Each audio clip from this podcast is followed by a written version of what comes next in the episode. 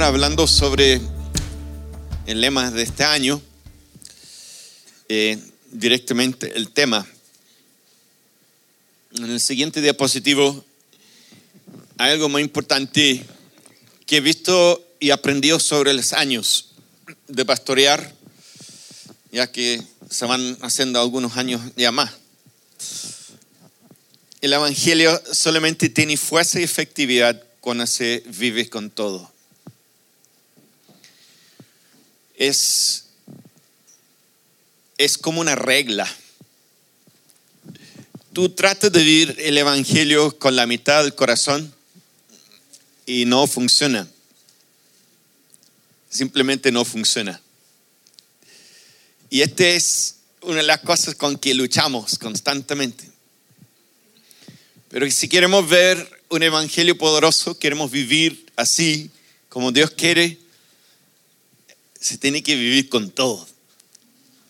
Y esto lo, es la parte difícil de nosotros. Porque entregar todo a Dios es complicado. No sé si te has dado cuenta. Trata del quinto mandamiento que Dios entrega a los israelitas cuando si ellos se encuentran en el desierto. donde estamos con después de haber sido liberados de la, en esclavitud en Egipto. Ahora, ¿lo en pueden leer? ¿Lo tienen ahí? Sí, no sé si yo lo leí bien, así que verifiquen ustedes porque puede que yo me equivoque. Nos están quitando de nuevo de Dios. Pero lo ya que yo veo aquí es que dice honra a tu padre y a tu madre y, Y no veo son- un Es la espacio de nosotros para hacer en acotaciones. este peregrino. No peregrinaje. veo letra chica, Esto dijo no John veo Wimber, un evangelio estrellita ahí que defectuoso dice, mira, cristianos opción 1, defectuosos. honras a tu papá, pero a tu mamá solo si te compras la tenemos que zapatilla. asegurar que el evangelio que Honra estamos predicando a es tu el madre, pero el padre. que Jesús. Ahí no más. Porque Sino si que predicamos el mismo evangelio que yo veo Jesús que no podemos predicó, hacerle cambio a este.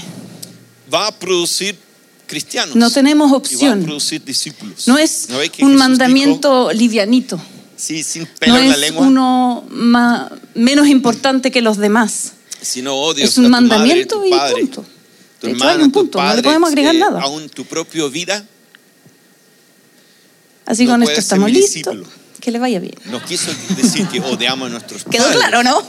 Ya, entonces ya. Pero lo que quiso decir No. en comparación Igual voy a agregar algo. a la dedicación Eso no. que me entregas a mí, O sea, eso no era el plan. debe ¿Qué parecer estoy que no mal? amas a tu padre y tu madre. No, debe ok. parecer que no amas Eh, a tu soy propia vida. Y esto es, es fuerte. Pero esto es el Evangelio. Y no lo puedo cambiar. Este mandamiento es realmente importante porque, mira, vamos a ir a ver tres versículos más. Solo elegí letras, tres porque hay mucho más, pero tampoco podemos estar aquí hasta mañana porque algunos trabajan. Que el texto ya está. Está Así que vamos a ir a tres. Jesús Uno está en Éxodo que dijo. 21, 17. Yo tengo no una que pequeña hacer. obsesión con Éxodo. Si queremos vivir el Perdón. Evangelio, hay que vivirlo con todo. Algún día pasaré a otra cosa. En el siguiente diapositivo Pero, yo le puse bueno, algunos de los Éxodo. lemas que hemos tenido. Así que dice Éxodo los años- 21, 17.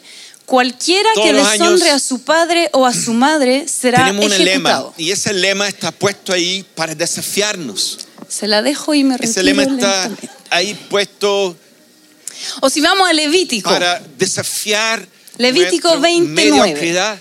Cualquiera que deshonre a su padre o a su madre será ejecutado. Esa persona es culpable de un delito de muerte. Para que estemos constantemente desafiados a vivir. ¿Algún aspirante así como delincuente Jesús nos invita a vivir. O en Proverbios el año que hicimos 20:20 amar a Dios, dice, si insultas a tu padre cueste". o a tu madre, se apagará tu luz en la más densa oscuridad. desafiados. Yo no sé No importa ustedes, el costo. pero yo Lo vamos a no vivir. quiero vivir en la más densa oscuridad. Porque eso es lo que nos pide Jesús, la así que no Harto. importa lo que cuesta. Lo vamos a vivir. Entonces- y ese tono y ese desafío, desafío Biblia como que hay honrar a padre y en madre. nosotros.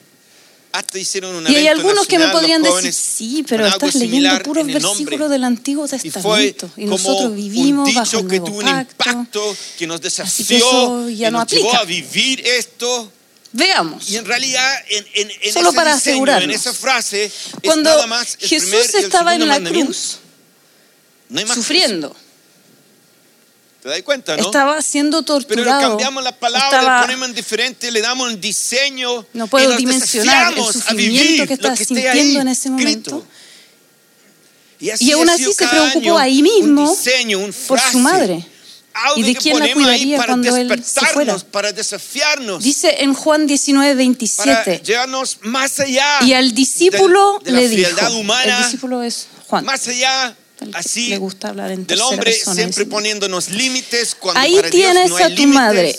Y a partir de entonces, Siempre ese discípulo la llevó a por vivir el a su poder de- casa. del Espíritu de Dios podemos vivir más allá que lo natural. A mí me da la sensación que Dios tiene en muy alta estima a las madres, ¿no? Llevándonos más allá, desafiándonos unos a los otros. de repente diciendo, podemos sí, limitarnos a algo Dios más podemos básico. vivir esto. Yo me acuerdo que Jesús vivir, dijo algo como esto, que no voy a nosotros, parafrasar, voy a leerlo.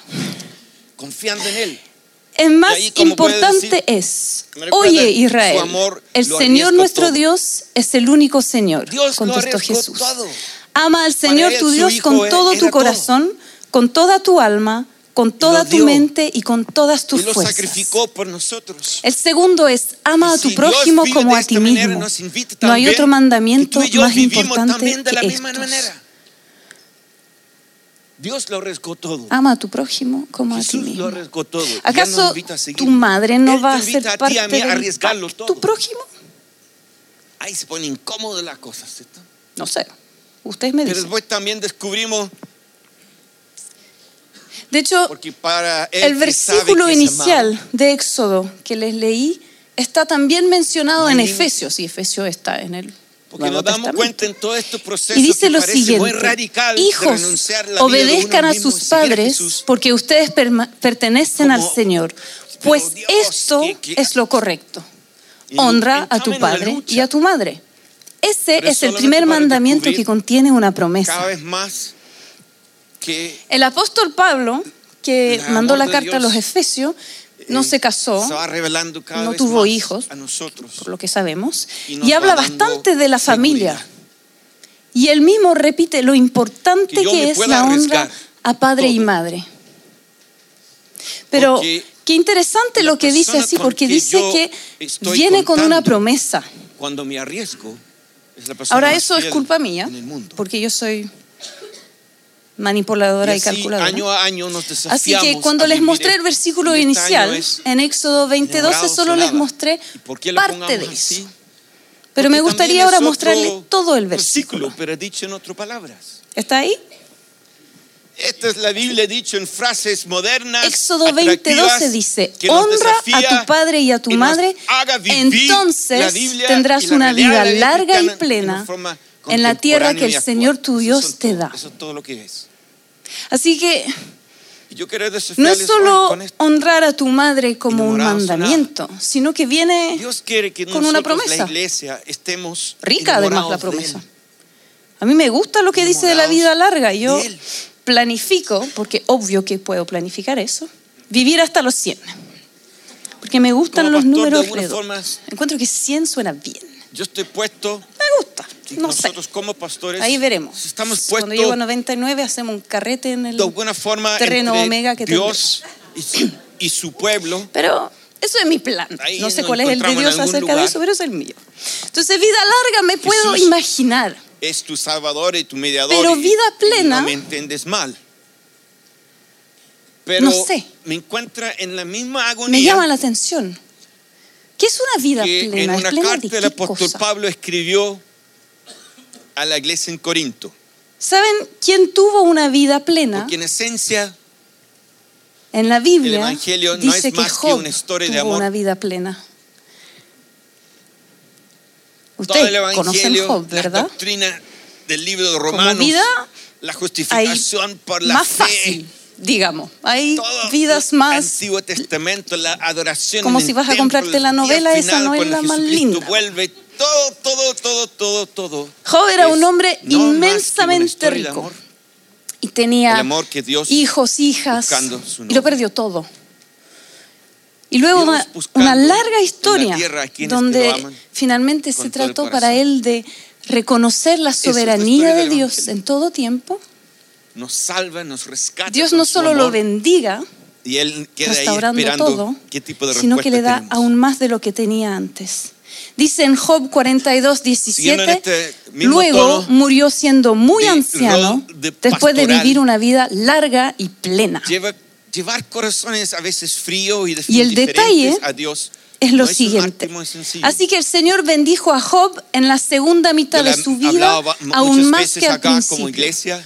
Pues ahora tenía este pega lo 14 mil hacemos entre ovejas, 6 mil camellos, mil yuntas de bueyes y mil iglesia burras. con ese fin, Además, dio a ese Job puerto otros siete hijos y tres hijas. aquí Llamó a su primera hija Gemima, a la segunda puede y a la la tercera Keren Apuk. Caminar En toda la tierra no había mujeres tan bellas como las hijas de Job. Y su padre les dejó una herencia en su testamento junto con sus para hermanos. que pueda llegar a enamorarse Después de esto, Job vivió Dios. 140 años y que mira, toda ¿no? la iglesia y pudo ver a cuatro generaciones de sus hijos eh, y nietos. en la misma sintonía eh, Cuatro generaciones. llevando esto en la misma dirección Está bueno. a que se enamoren Pero de él yo no creo que sin usar cuando la Biblia dice que humano, Job tuvo una vida sin plena, transgredir la libertad que Dios le ha dado solo a cada se persona. limita a cosas Entonces, materiales. este es un arte. Porque antes de llegar a todo eso, llevar a una iglesia a Job que se pasó por enamore de Dios tremendas dificultades. no es fácil. Y esas dificultades los llevaron a Obviamente, conocer a Dios de la verdad. tarea Y en más esto importante de hay cada uno de nosotros ¿O no? es el trabajo con tu propio corazón. Job 42.5 dice, Porque lo que Dios está de en oídas tu corazón, había oído hablar de ti, pero ahora otros. te veo Y con si mis Dios está propios haciendo algo con tu ojos. propio corazón, lo Eso tocar fue a lo que llevó a Job a tener una ti, vida plena. Lo demás, Si Dios no te ha tocado a ti, añadidura. tú no puedes tocar a otros. ¿saben quién más nos Dios habla no de vida plena? a ti en tu corazón, Yo sé no que conocen el versículo así de memoria. Si tú no lo Estoy estás segura. viviendo, no lo puedes llevar a Jesús otros dijo vivirlo. En Entonces, Juan cada uno de 10:10, nosotros somos mi desafiados propósito es darles una vida plena y abundante. Y de nuevo, Y este yo no creo que Jesús esté hablando de riquezas, de bienes materiales. Yo creo que está hablando de una plenitud Bueno, que tiene que ver con ser lleno, a este cuerpo, alma y desafío que Jesús espíritu. dejó a Pedro, pero ahí tú ves Ahora, porque Pedro, yo no cambio tan rápidamente Jesús, y sigo siendo ¿cómo podemos calculadora y malvada, solo les puse la mitad del versículo. a Pedro Pero si lo leamos entero, está ahí entero Juan 10:10. Eh, 10. que Jesús El propósito la del ladrón expectativa que es Jesús robar y matar y Y destruir. si vamos a Juan 21, Mi propósito 16, 17 y leemos esto. es darles una Volvió vida- una la plena Simón, hijo y de abundante. ¿me amas? Pedro le respondió, sí, Entonces, Señor, tú sabes que te amo. Ayúdenme Le con dijo, esto. Si unimos "Pastorea mis todos los ovejas". versículos que hemos leído, hay un vínculo claro Jesús entre recibir vez, una vida plena hijo de Jonás, ¿me amas? Pedro se entristeció con de la honra a la madre. la tercera vez. y si yo no honro a ¿Sabe mi madre, Si yo entonces me me imaginaba en dejo esta situación robar pasando ahí, por el ladrón. Porque no puedo llegar a tener vida plena. yo veo a Jesús Esa haciendo es la pregunta promesa que viene con honrar de otro. A tu madre. Es como las tres Si veces no honras a tu madre, te pierdes la vida plena y abundante que Jesús quiere darte. por esta pregunta tan confrontacional. Y ¿Tú me hemos amas? visto que no solo una vez, sino Y varias veces la Biblia habla de honrar a las Jesús madres. Te puede leer todo en el corazón, así como No es algo Eh, livianito, lo puede decir que sí y me va a cachar que estoy, estoy mintiendo. pero viene el pero. Yo creo el pero es mi carita esta triste que está ahí. situación. Llegó la carita Pero triste. por el otro lado de Jesús, no ¿Qué pasa estaba cuando cuesta? así como torturando al Pedro si lo mamas ¿Qué o no pasa lo cuando nuestras madres nos han Jesús estaba enfatizando decepcionado? que si Mi mamá es una gran mujer. le amaba a Jesús, Mi mamá es bella, que Jesús es inteligente, es chistosa, es fuerte, es trabajadora, que él cocina increíble, cuida de su casa. ¿Qué es cuidar a la Podría gente? decir un montón de cosas ¿Qué es maravillosas de mi mamá. Mi mamá la lleva. En los términos más sencillos es llevarles a amar a Dios. Porque siempre hay un pero.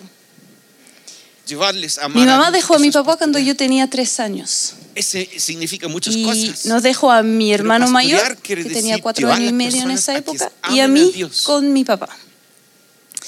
Y de ahí en adelante yo la vi, hacer su voluntad, significa vez en orar, cuando. significa una y otra cosas. se mudó al otro lado del país, que Suiza es chico, pero igual el otro lado del país es lejos. Amen a Dios con todo su corazón. Y solo la veía a veces Así durante Dios, las vacaciones Dios, escolares. a través de Jesús dejó Y yo me linda acuerdo de un día muy específico en que ella me dijo, voy a venir a visitarte a la casa ¿cómo? el sábado. ¿Cómo lo vamos? Yo tenía unos esta pega? ocho o nueve años. No Entonces sencillo. yo me levanté temprano y me arreglé, me puse mi ropa más bonita y me senté en el balcón El y apóstol "Aquí Pablo escribe espero". esta carta y en cuando 2 llegue Corintios voy a ver y voy a saltar y voy a estar a la feliz". iglesia Y cada vez que llegaba un auto yo me levantaba y miraba si era 2 ella y, de 2 Corintios No era. 11 dice y esperé. el celo que siento por ustedes proviene de Dios pues los tengo prometidos a un solo esposo que es Y esperé un Cristo poco más. Y cuando ya fue hora de tomar once, me mandaron a poner el pijama. Así que tuve que dejar la Entonces ropita bonita. aquí Y me acuerdo muy, muy bien de mi pijama. Yo creo que por eso pastoral esa carita, porque era un pijama con un smile, con una era un carita apóstol, feliz. Que no representaba nada lo que estaba que sintiendo, sintiendo en ese momento. tenía Y dones por si acaso, pastorales generación millennial, y ustedes no inventaron los emoticones. del apóstol Pablo Ya el celo que en siento por 90s ustedes proviene de 80s. Dios, pues los tengo prometidos. Lo que el apóstol Pablo Entonces me senté a comer. llegado Y mientras estábamos comiendo, ahí llegó mi mamá, persona súper arreglada, era el celo lista de para Dios. salir de carrete con una amiga no era un celo que propio, la acompañaba y yo salté de era mi el celo de silla, Dios. "Mamá, Y ella me abrazó en y este celo él que expresa estáis gorda. aquí Y yo no me que acuerdo él nada los más de tiene ese día. prometido. Yo no sé cuánto tiempo se quedó, Como no sé si habrá yo comido con diciendo a nosotros. ustedes, Eso es lo que Dios me quedó de ese día. Los tengo com- Y no los fue tengo ni la prometido. primera ni la última vez que mi mamá me dijo cosas así. Todos se van a casar. Y todas esas cosas prometido. me llevaron a, a tomar una decisión cuando yo era adolescente Lo muy clara. Que yo nunca un me iba a casar mensaje, pero y nunca tendré Eh, hijos. un poco la boda Algo pasó. judía Algo pasó. era un asunto donde el joven se iba a la casa de la novia Porque yo pensé que era Y mejor no intentarlo a y enfrentarme luego al, de ese día en adelante, al aunque él no fracaso. vivía con la novia, y ella a la opción de hacer sufrir a otro niño. con él. De ahí pasaba, Entonces díganme ustedes, yo tengo que honrarla entre igual, ese tiempo donde En legalmente ya ella estaba comprometida, amarla y ya está bien, casamiento la amo, pero honrarla es otra cosa, ¿no? Ella se preparaba para casar y él preparaba el lugar.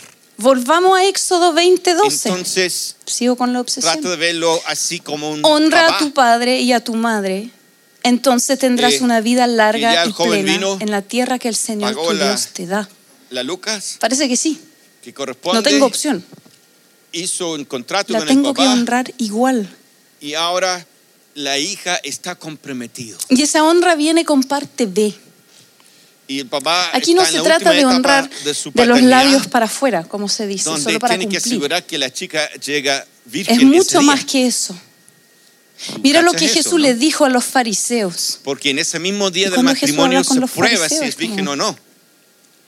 Ahí, Doloroso. delante de todo el público. Si te sientes, si sientes que para ti. es como, Entonces, "Uy". a mí me ha pasado a veces como. "Ay, Allí, ponte en el cuadro del no". apóstol Jesús Pablo. les respondió. ¿Y por qué diciendo a la ustedes, iglesia, por sus "Los tengo tradiciones, violan los mandamientos esposo"? directos de Dios? Por ejemplo, Dios dice, Cristo, honra a tu padre y a tu para madre. presentárselos como una virgen Y pura. cualquiera que hable irrespetuosamente de sus padres una- o de su madre tendrá que morir.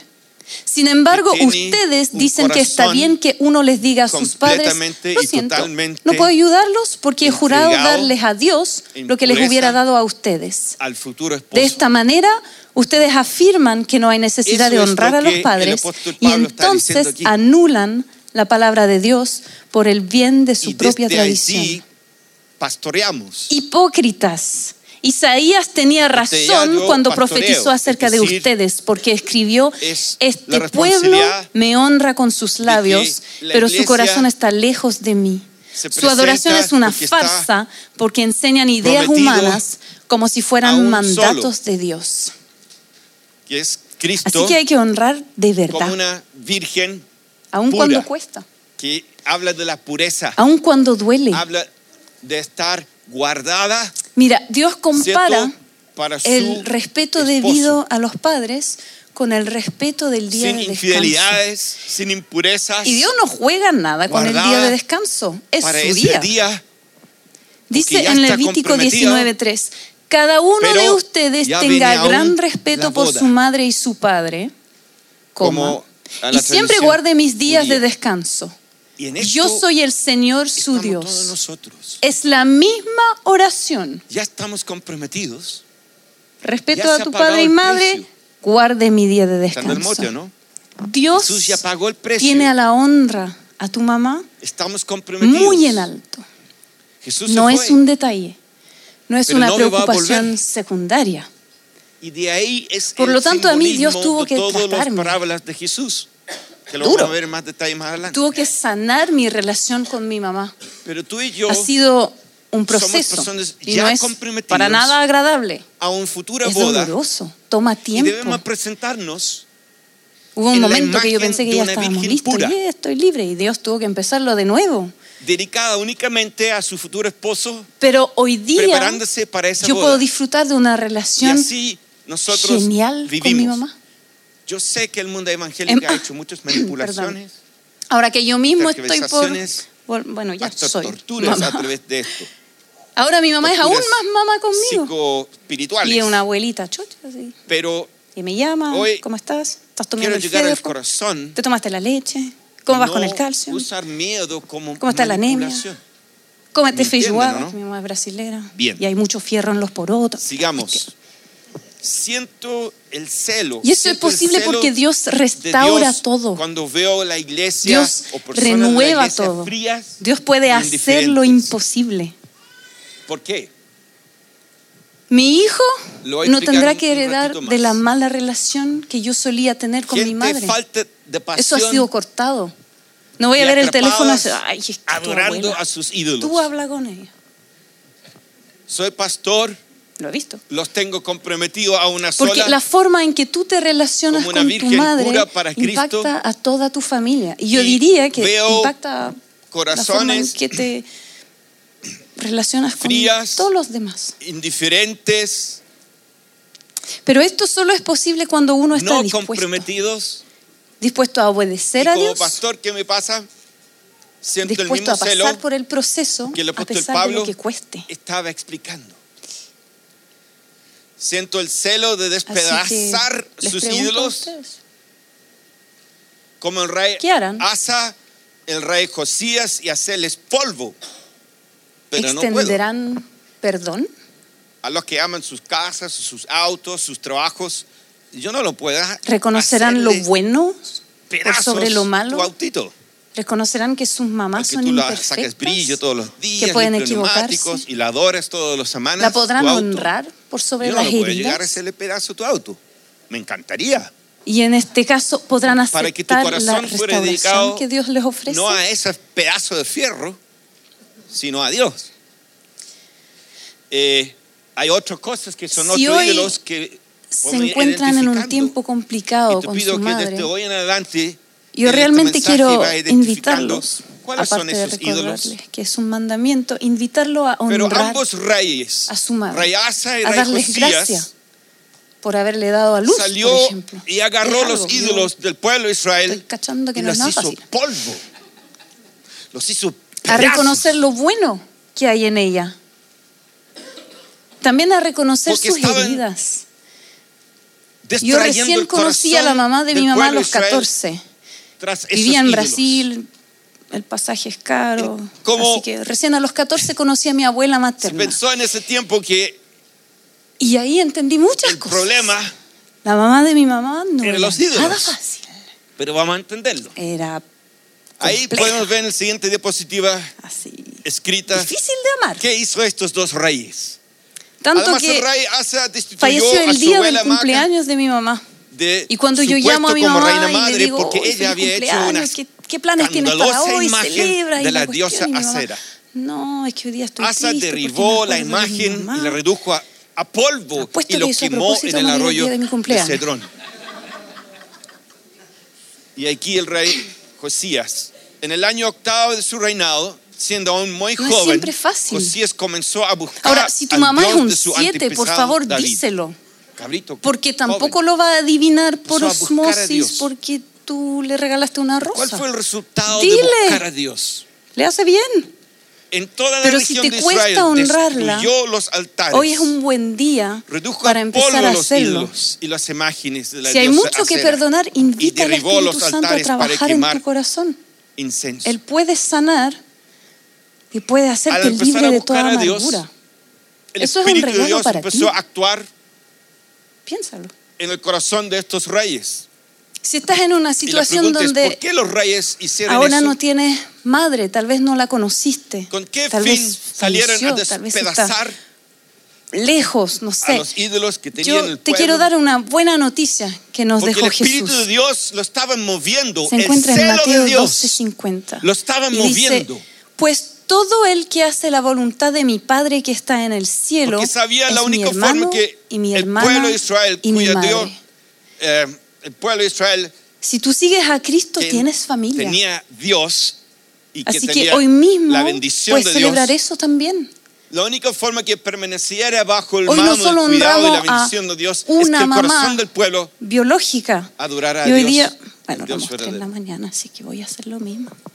Ando con Entonces, tres pulseras. un líder que cacha el mote, Una me la regaló mi mamá. que tiene así poco de La inteligencia segunda espiritual me la regaló mi y que es madrastra. movido por el Espíritu de Dios, la primera cosa que va a hacer Un amor. es va a hacer pedazos madrastra. los ídolos, hacerles polvo, Y esa para que el tercera corazón del pueblo lo esté recibí en en mi Dios. primero retiro de mujer de la Viña Agape. Y cuando el corazón y el pueblo entero mamás. está en Dios, Aquí en esta iglesia me he encontrado con muchas mamás protección, No tienen garantizado, provisión, que multiplicación. oran por está ti, todo ahí en la bendición de Dios. alimento, la que te abraza ahí. justo cuando lo necesitaba, que tiene el Entonces, si consejo el rey preciso. quiere que su pueblo sea bendecido, Yo tengo muchas tiene que tener un poco de inteligencia Y yo doy buscar a gracias a Dios, Dios, por su vida.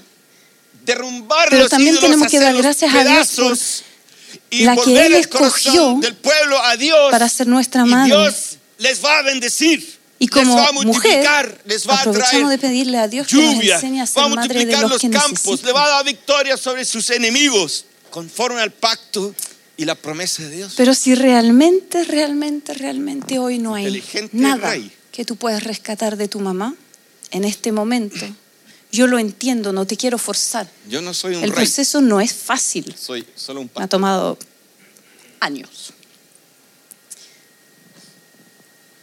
Por mientras yo te quiero recordar de que Dios no es un Dios que nos deja huérfanos, ni de padre ni de madre.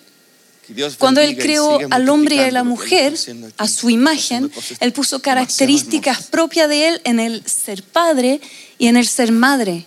¿Qué ha de hacer yo? Y hay muchos versículos que nos muestran como Dios es nuestro Padre celestial. Pero también hay muchos versículos que nos muestran iglesia es también vuelta Madre Celestial. vuelta Y no estoy siendo súper feminista, fanática la de la cabaña. Dios es una mujer negra. con todo Que me encanta la cabaña. con Pero solo quiero decir que la forma de amor que Dios extiende hacia ti tontos, llevar y cumplen también las funciones de una madre. Mira lo que dice.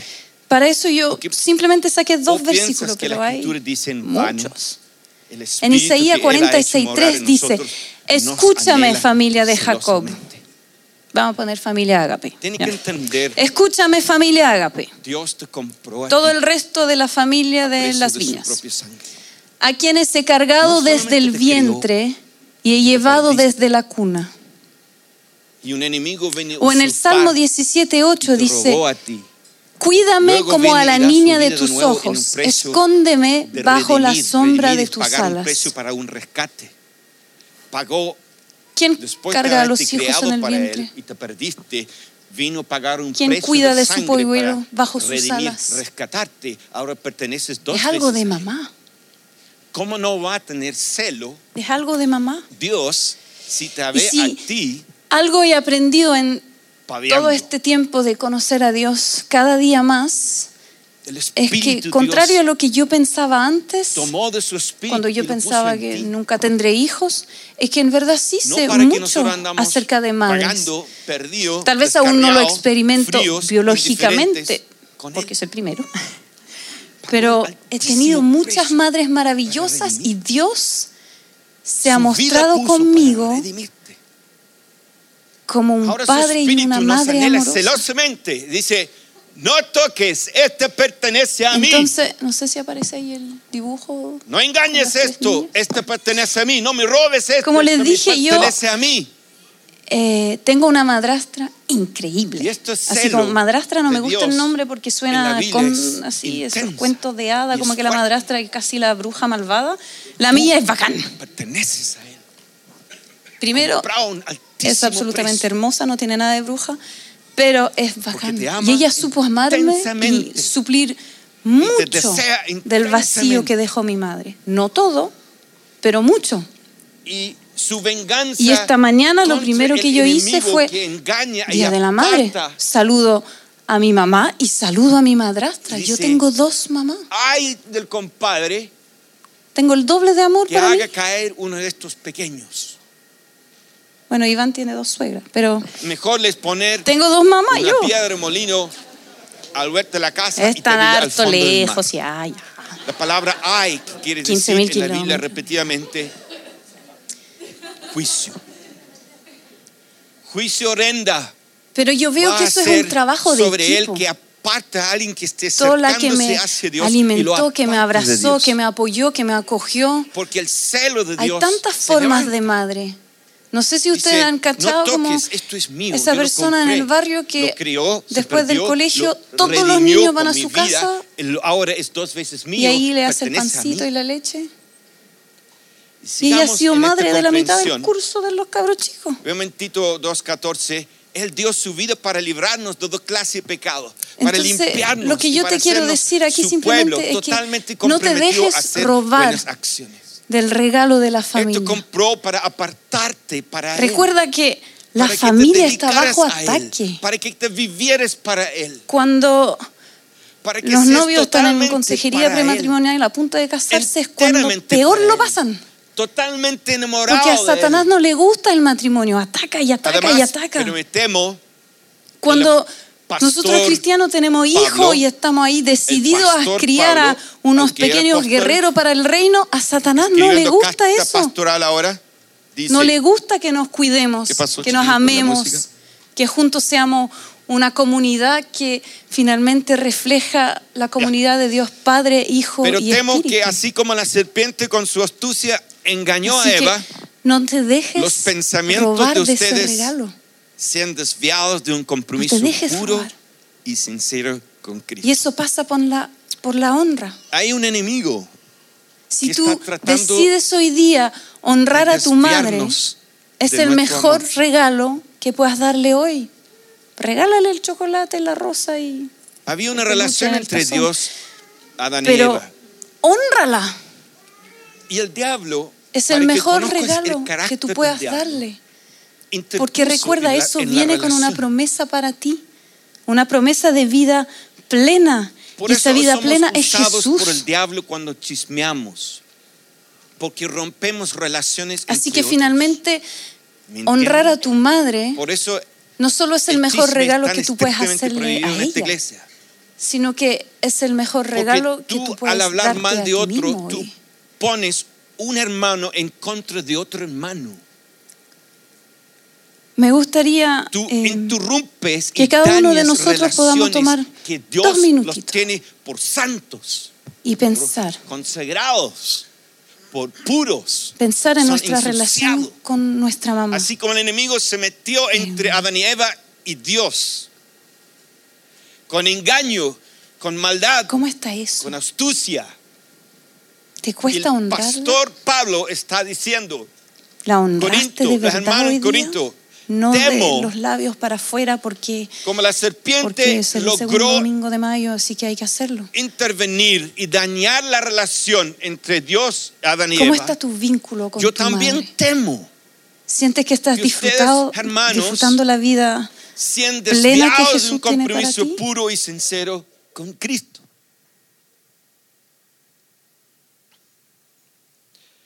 Entonces, es una advertencia para nosotros como iglesia.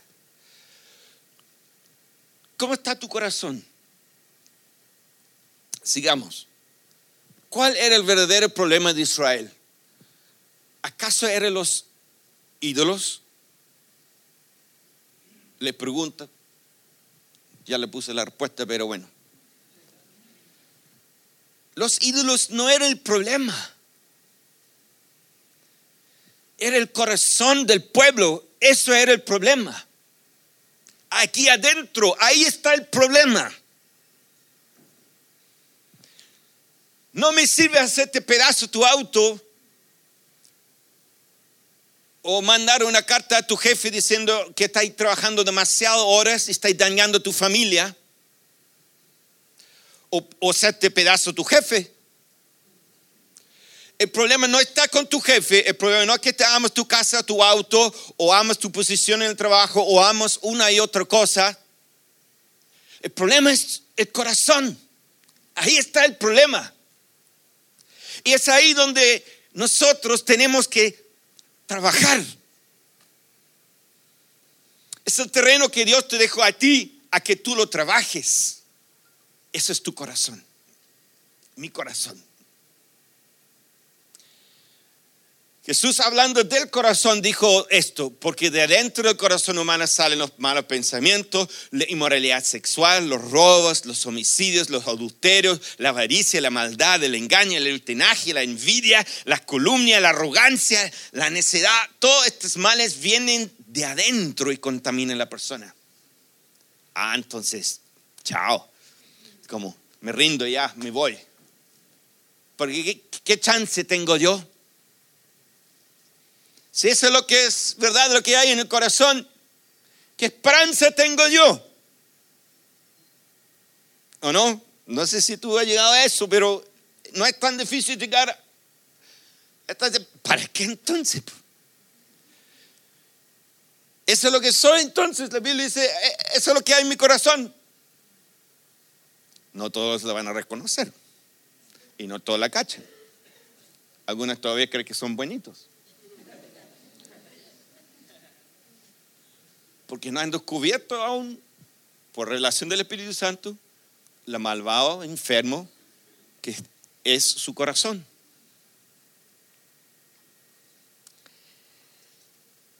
Y este dijo Dios a Israel después. Me encanta.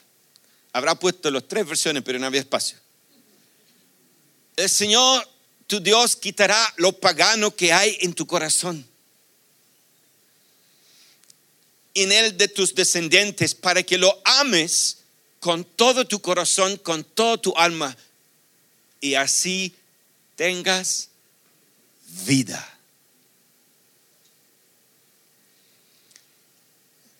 Para los que no lo sabes todavía, hay un secreto en el primer mandamiento que Dios dio a los hombres. Ame a Dios con todo tu corazón y tendrás vida tendrás bendición, tendrás prosperidad. No, no estoy hablando de los billetes. Estoy hablando de una prosperidad integral. Puede que hasta que pases un tiempo de prueba financiero. Así conozco a Dios, por lo que he vivido. Pero la prosperidad es integral, es entera descubre todas las áreas de tu mente, corazón, cuerpo, familia, trabajo, estilo de vivir. Es completa. Es decir, ama a Dios es un secreto. Hazlo y vivirás. Hazlo y serás bendecido. Hazlo y vas a encontrar cosas increíbles. Te va a costar un precio. todo. Te va a costar un precio. Todo. Todo.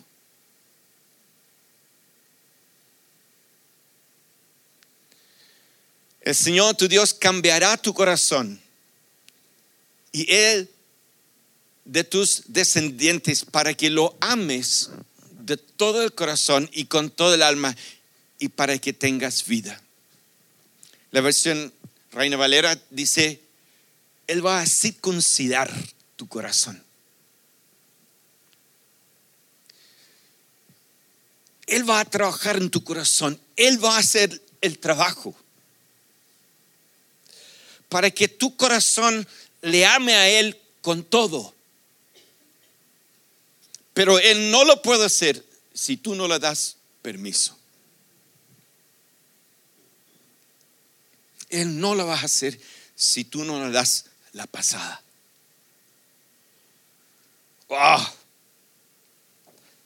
Iglesia, el siguiente.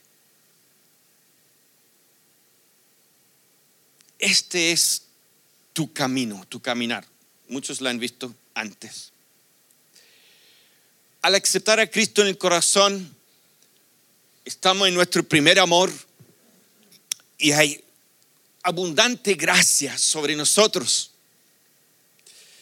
Es poder que viene de Dios produciendo en nosotros el anhelo de Dios, el anhelo de orar, de leer la Biblia, de servir, de someterse. Es algo especial por un periodo de tiempo. Por eso las conversiones son tan ricas.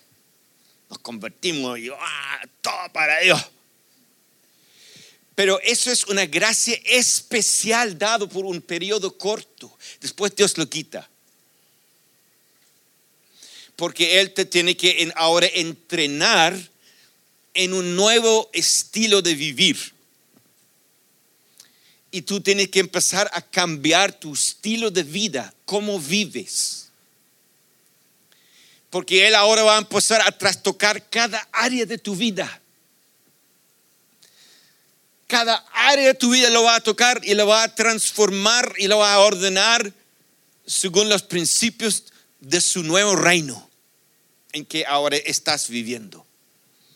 Y este proceso es un revuelvo completo.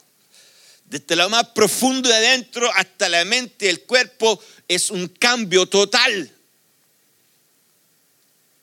Somos hechos nuevas criaturas por el Espíritu Santo y ahora tenemos que empezar a vivir esta nueva vida. Pero quiere decirle lo siguiente, después del primer amor termina, nos quedamos con la gracia que es para todos. Tenemos el Espíritu Santo en el corazón, pero si no nos alimentamos a diario en intimidad con Dios, en llenarnos del Espíritu, lo que va a volver a tomar poder sobre nosotros y tirarnos para abajo es el pecado y el amor a los ídolos.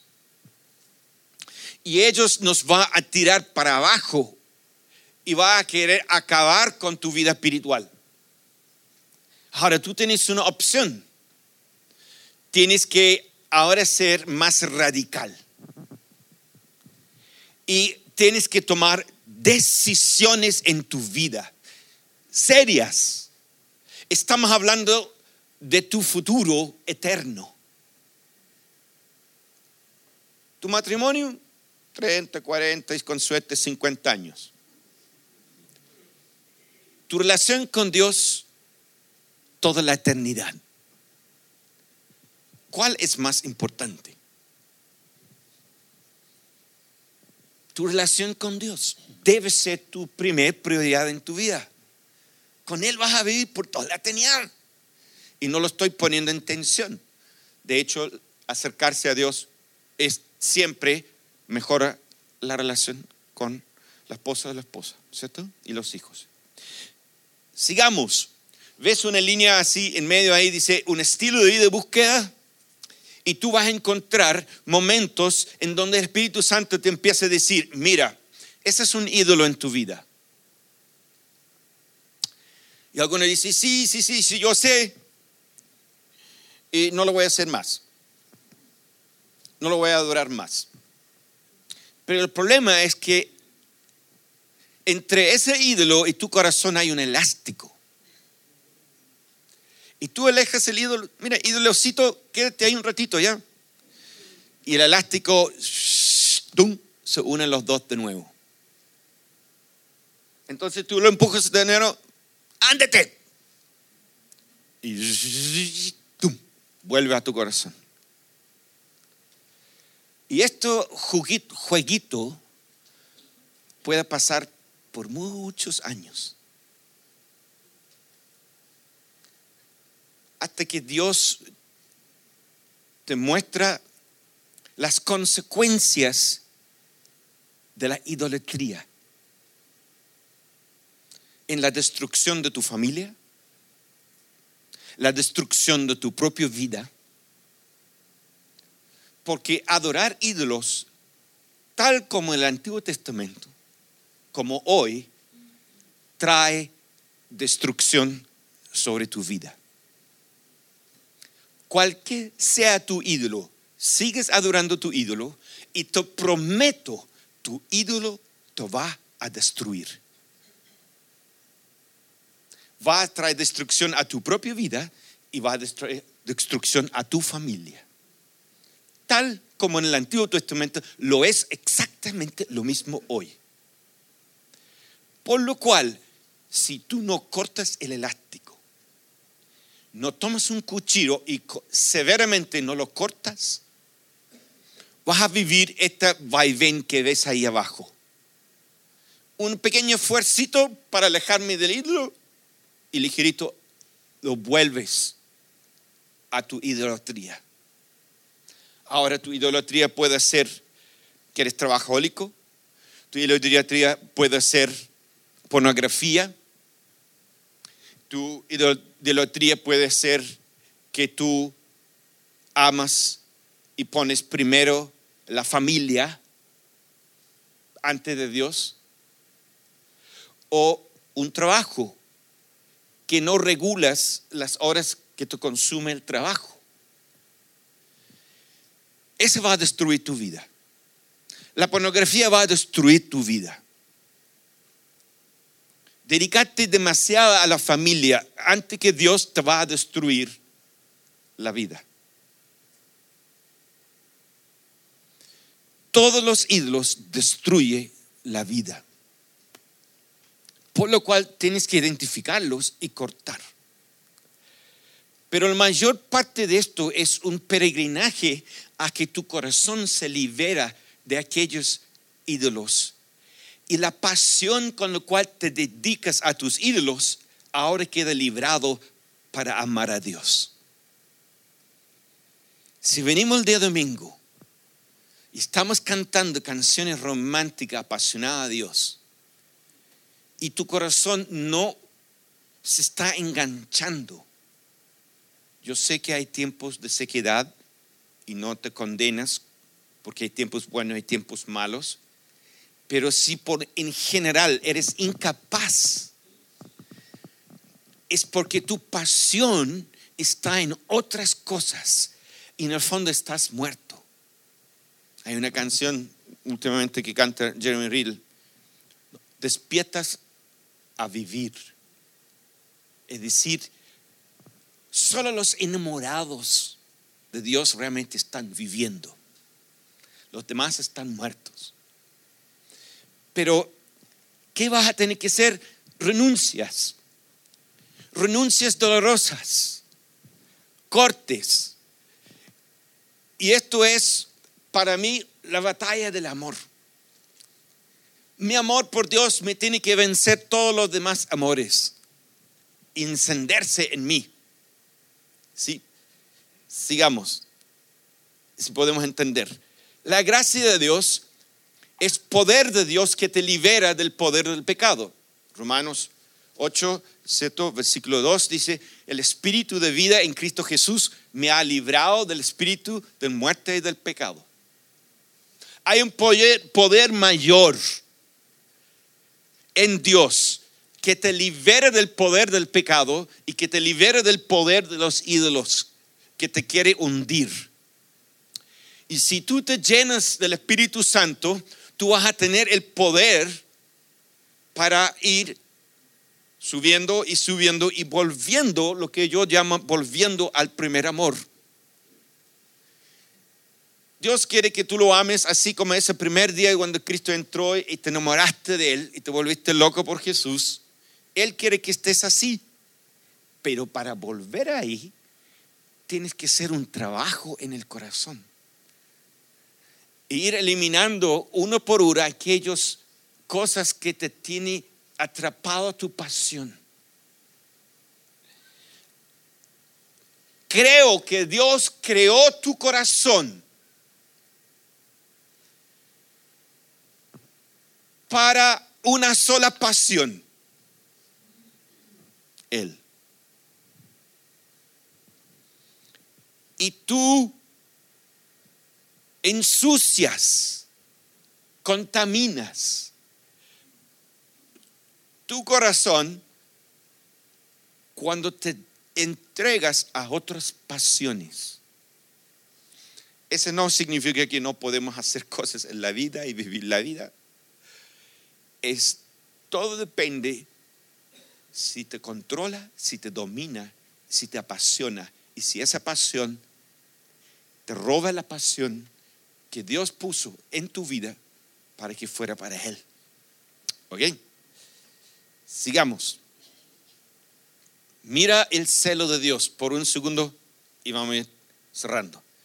Cuando en medio de ti aparezca algún profeta o visionario y anuncie algún prodigio o señal milagrosa y, sea esa señal o prodigio se cumple y él te dice, vamos a rendir culto a otros dioses. Dioses que no has conocido, no prestes atención a las palabras de ese profeta o visionario. El Señor, tu Dios, te está probando para saber si lo amas con todo el corazón y con todo el alma. Qué fuerte. Dios también prueba nuestros corazones. No lo podemos negar. Y esta vida es una prueba. Así lo dice Rick Es para ver qué vamos a hacer con todo esto. ¿Qué vas a hacer con tu corazón en esta vida, en este mundo? Solamente el Señor, tu Dios, debe seguir y rendirle culto. Cumple sus mandamientos, obedécelo, sírvele y permanece fiel a Él mire el siguiente. ¿Qué ha de suceder con ese profeta? Condenarás a muerte ese profeta o visionario por haberte aconsejado rebelarte contra el Señor tu Dios, que te sacó de Egipto y te rescató de la tierra de esclavitud. Tú sabes que la imagen de Dios rescatando a Israel de la esclavitud en Egipto y redimiéndolo es la misma imagen que tú y yo redimido, ¿cierto? De nuestra vida de pecado por Jesús. Es la misma eh, simbología, ¿cierto? Entonces, está diciendo aquí, Dios te amó tanto que te liberó de Egipto. Y viene un profeta y te está diciendo, vuelve a adorar los dioses de los paganos. Y Dios les había sacado de Egipto, les había por amor y ahora vuelven a adorar a esos dioses que no le han hecho ninguna cuestión. Entonces dice, ese profeta ha de ser muerto. Y si tú sigues leyendo el contexto, te animo a que lo vayas a leer en tu casa. Dice, tu mano sería primero en levantarte a matar a esa persona. Aunque fuera tu madre, tu padre o tu hijo. Lo tienes que matar.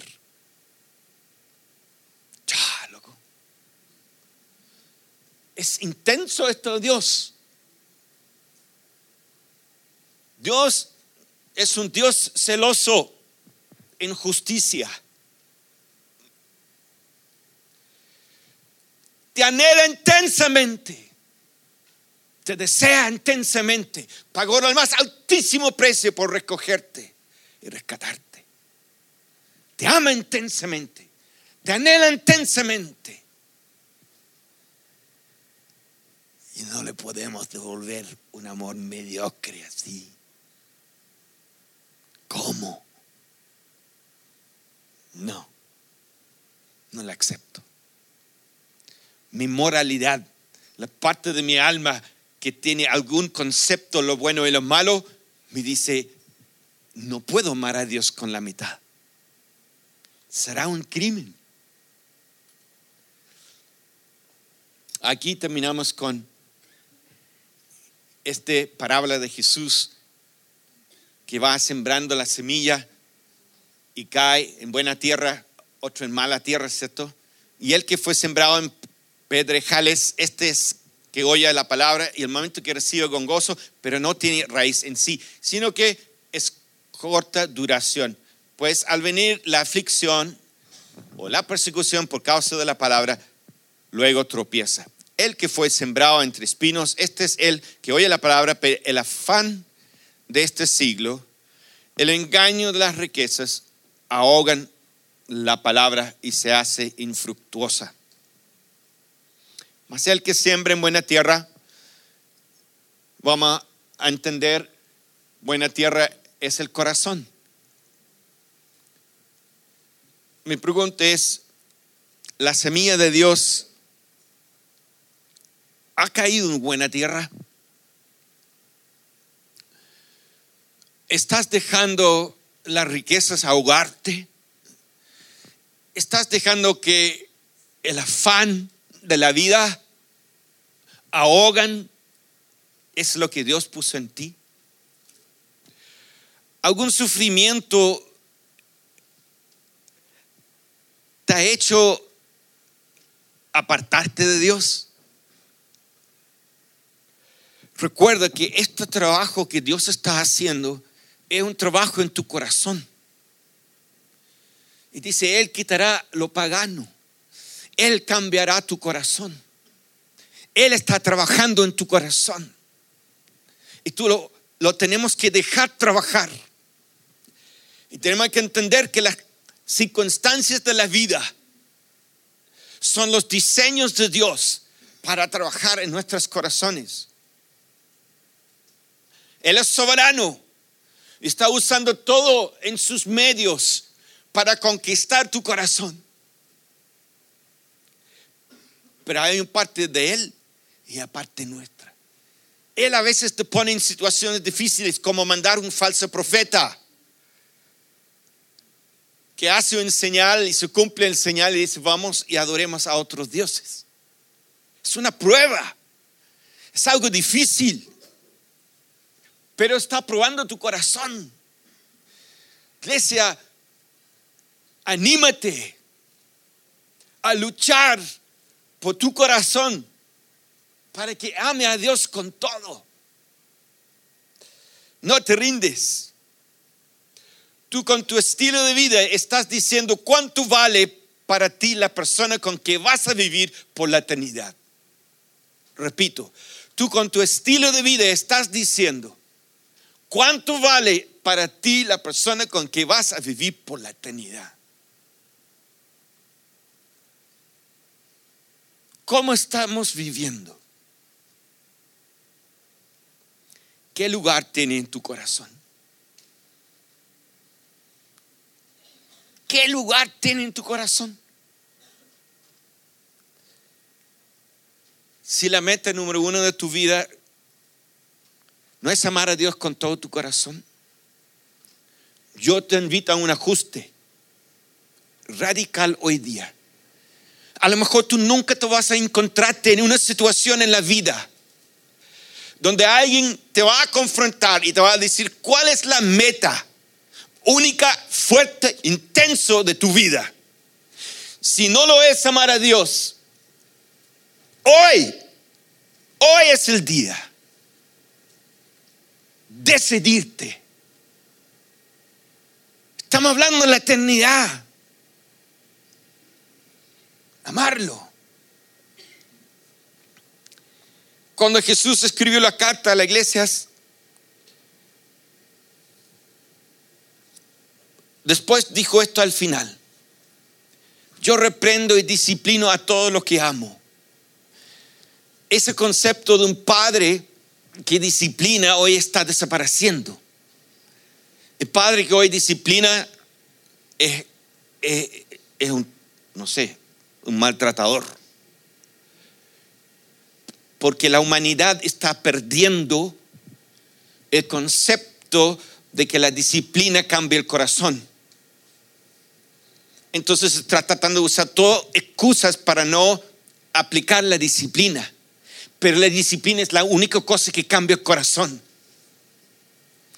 Y con las actitudes de, sobreprotección, con las actitudes hoy en día de la rebeldía, nadie se sujeta a nadie, el trabajo no se puede hacer en el corazón, porque el corazón se transforma con la disciplina y la sumisión.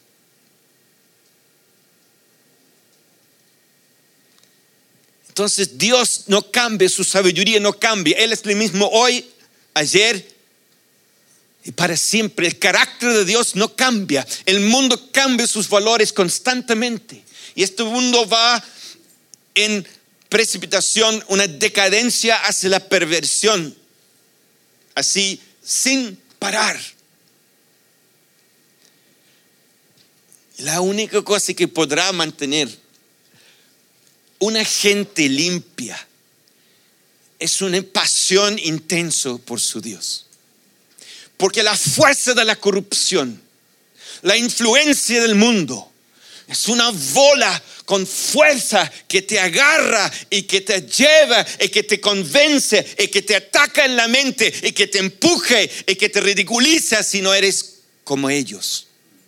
Pero la única cosa que te va a mantener limpia. Es una pasión única, entregado, intensa, enamorados apasionadamente de un Dios que nunca cambia, que es santo, que es celoso por ti y que dice, no estoy satisfecho con nada menos que el cien.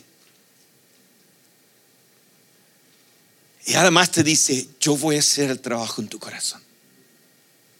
Yo voy a hacer la pega solamente déjame entrar. Si alguno oye mi voz, mire que estoy a la puerta y abre la puerta, entraré, cenaré con él. Si alguno oye mi voz,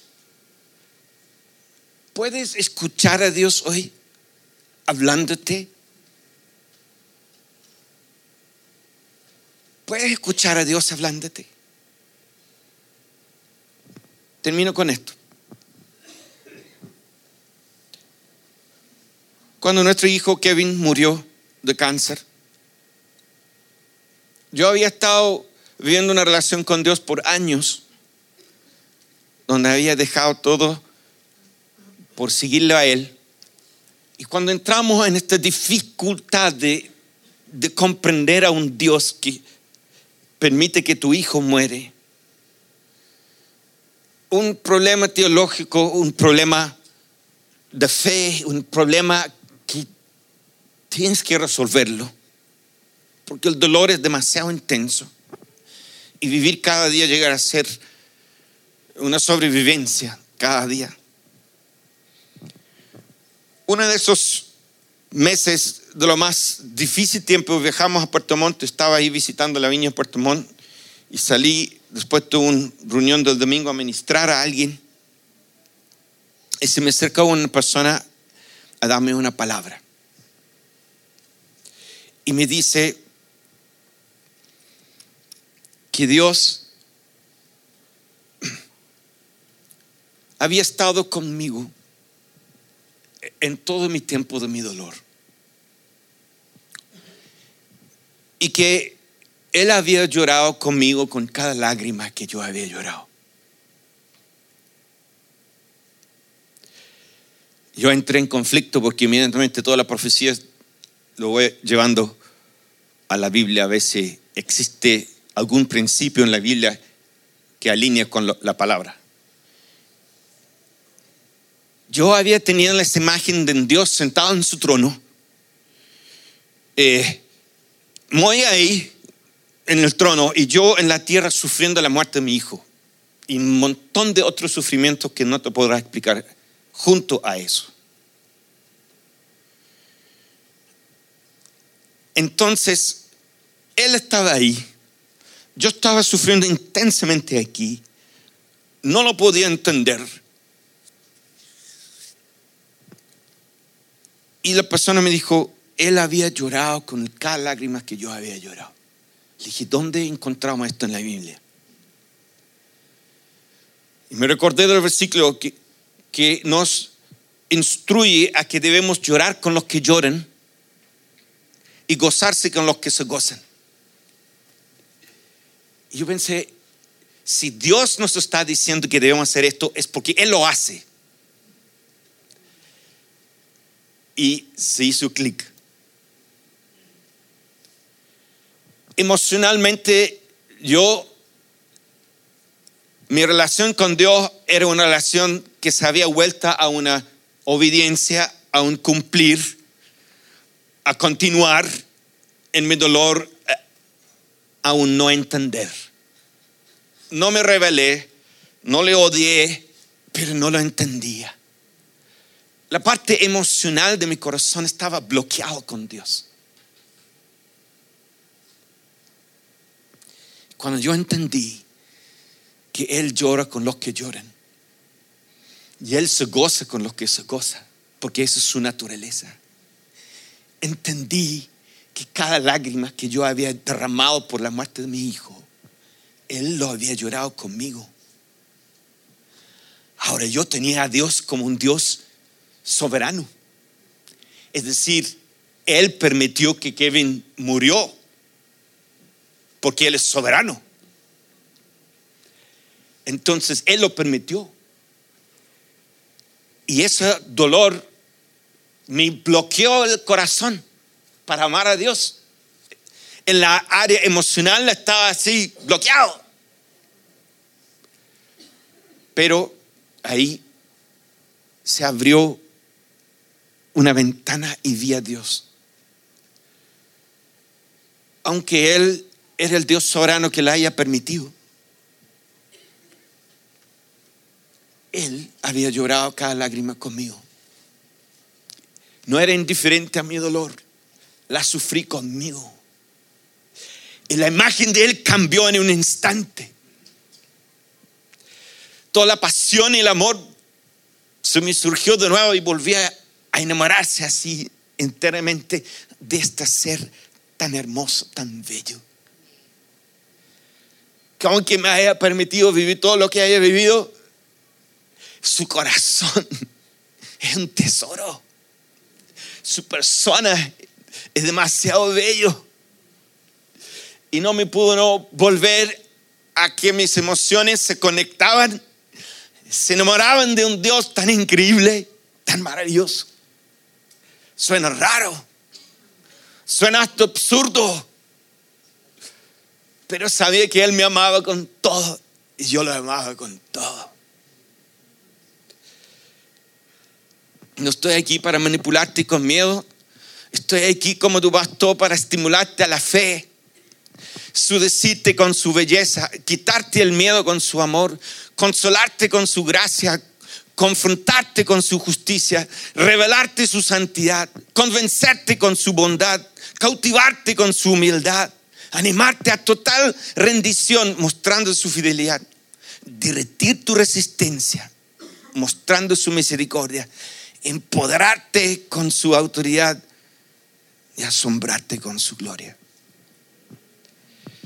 Cerramos los ojos, por favor. Si podemos tener músico, por favor. Yo no sé en qué está tu corazón hoy, pero quiero invitarte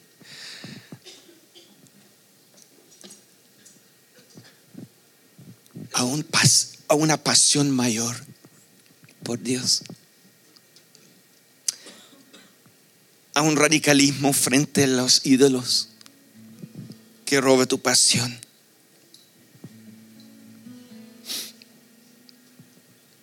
El arrepentimiento es el único cosa que cambia el corazón humano. el arrepentimiento es la única cosa que cambia la parte interior del ser humano. Es cuando nosotros arrepentimos, la gracia de Dios baje sobre nuestros corazones y produce cambios. En esa parte es que el ser humano no se puede cambiar a sí mismo, Dios sí lo puede cambiar. Dios tiene poder de cambiar corazones. Nadie más, ni la ciencia, ni la tecnología, ni los psicólogos, ni las operaciones, ni nada puede cambiar el corazón humano. Dios cambia corazones. Si tú lo pides, Él cambiará tu corazón. Si lo pides con todo tu corazón, Él lo hará. Él lo hará. Lo ha vivido uno y otro y otra vez.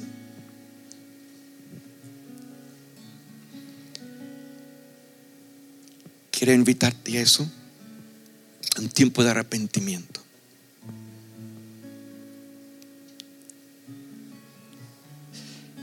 Tiempo a decir, Dios, me arrepiento y quiero amarte apasionadamente con todo mi corazón, Dios. Te pido perdón por no amarte, Dios. De verdad, con toda la pasión de mi corazón.